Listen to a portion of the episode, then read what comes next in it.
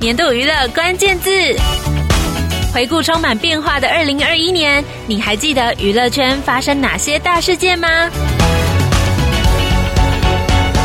从今天起，提升全国三级警戒。疫情三级警戒之下，所有各大活动包含。政府说七月二十七号就要来降为二级警戒。台湾撑过五月中爆发的新冠疫情，生活逐渐恢复正常的同时，今年的国片也在艰困的影视产业中突破重围。你不觉得在电影里面比人生好玩很多吗？第五十八届金马奖最佳女主角得奖的是。贾静雯《瀑布》以疫情为背景的国片《瀑布》拿下最佳剧情片等四项大奖，贾静雯更是拿下出道三十一年来第一座金马影后，也是继二零一九年的电视剧《我们与恶的距离》之后，双双拿下最佳女主角。我会继续抓住表演的热情，努力演好每一个角色，我会一直演下去。谢谢大家，谢谢。另外一位同样拿下金钟与金马的双金演员，更在今年拿下第二座金马奖。从黑道、纯情男孩到喜剧都完美消化的演员刘冠廷。我觉得温暖很重要，爱很重要，因为能让人脱掉外套的绝对不是北风，是温暖的太阳。谢谢大家，我会继续努力。谢谢。他努力跟随自己的脚步，他努力解释经历的错误。音乐界同样也是冉冉升起的新星，加入相信音乐的告五人，在韩国 Mnet 亚洲音乐大奖获得华语组最佳亚洲艺人。过去得奖者包含蔡依林、陈奕迅、孙燕姿等等。他们更成为第一个获得这个奖项的乐团。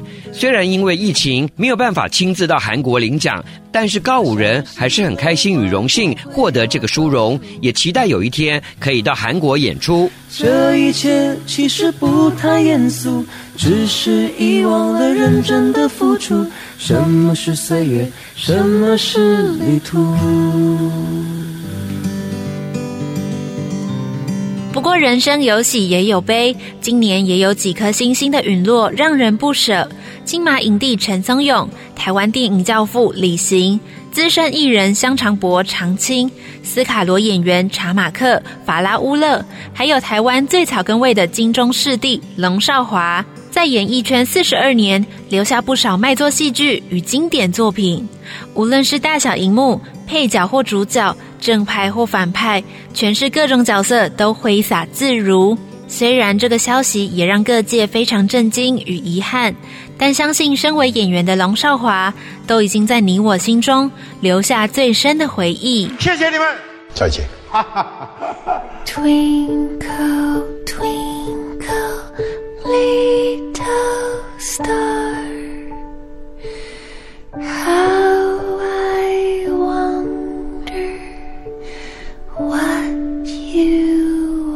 影像记录各式各样的人生，也可以重现历史的美丽。三无退路，我一壶，烧多少是多少。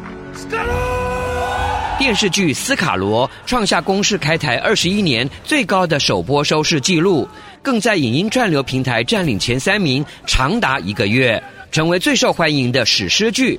除此之外，今年也是台剧的丰收年，带着我们一窥消防英雄工作样貌的《火神的眼泪》。哎，你们认真打火，现在出了问题，还要自己掏腰包解决啊？你让我们这个家，还是你继续工作？你自己决定。从高中开始。以一九八零年代为背景的悬疑推理剧《华灯初上》，爱上的永远不会是你该爱的。还有让大家又哭又笑的《俗女养成记二》，由金马影后谢盈萱和金钟最佳迷你剧集女配角于子玉主演。女主角陈嘉玲的各种狼狈面貌，教会观众面对生活的乐观与勇气，更要一起当个闪闪发亮的大人。你现在做妈妈，要像个大人一样啊！要跟你讲哦，你是妈妈的模范，你一直比我坚强。妈妈在边啊，你唔免惊啊！丽夏，你陈嘉玲呢？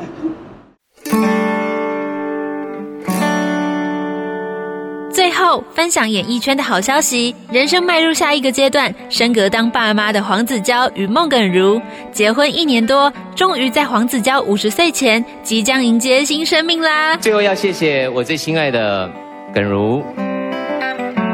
另外，林富平女神林依晨、艺人小甜甜、NJ 一一六顽童成员大渊都在今年迎接爱的结晶，升格成为新手妈妈、新手爸爸。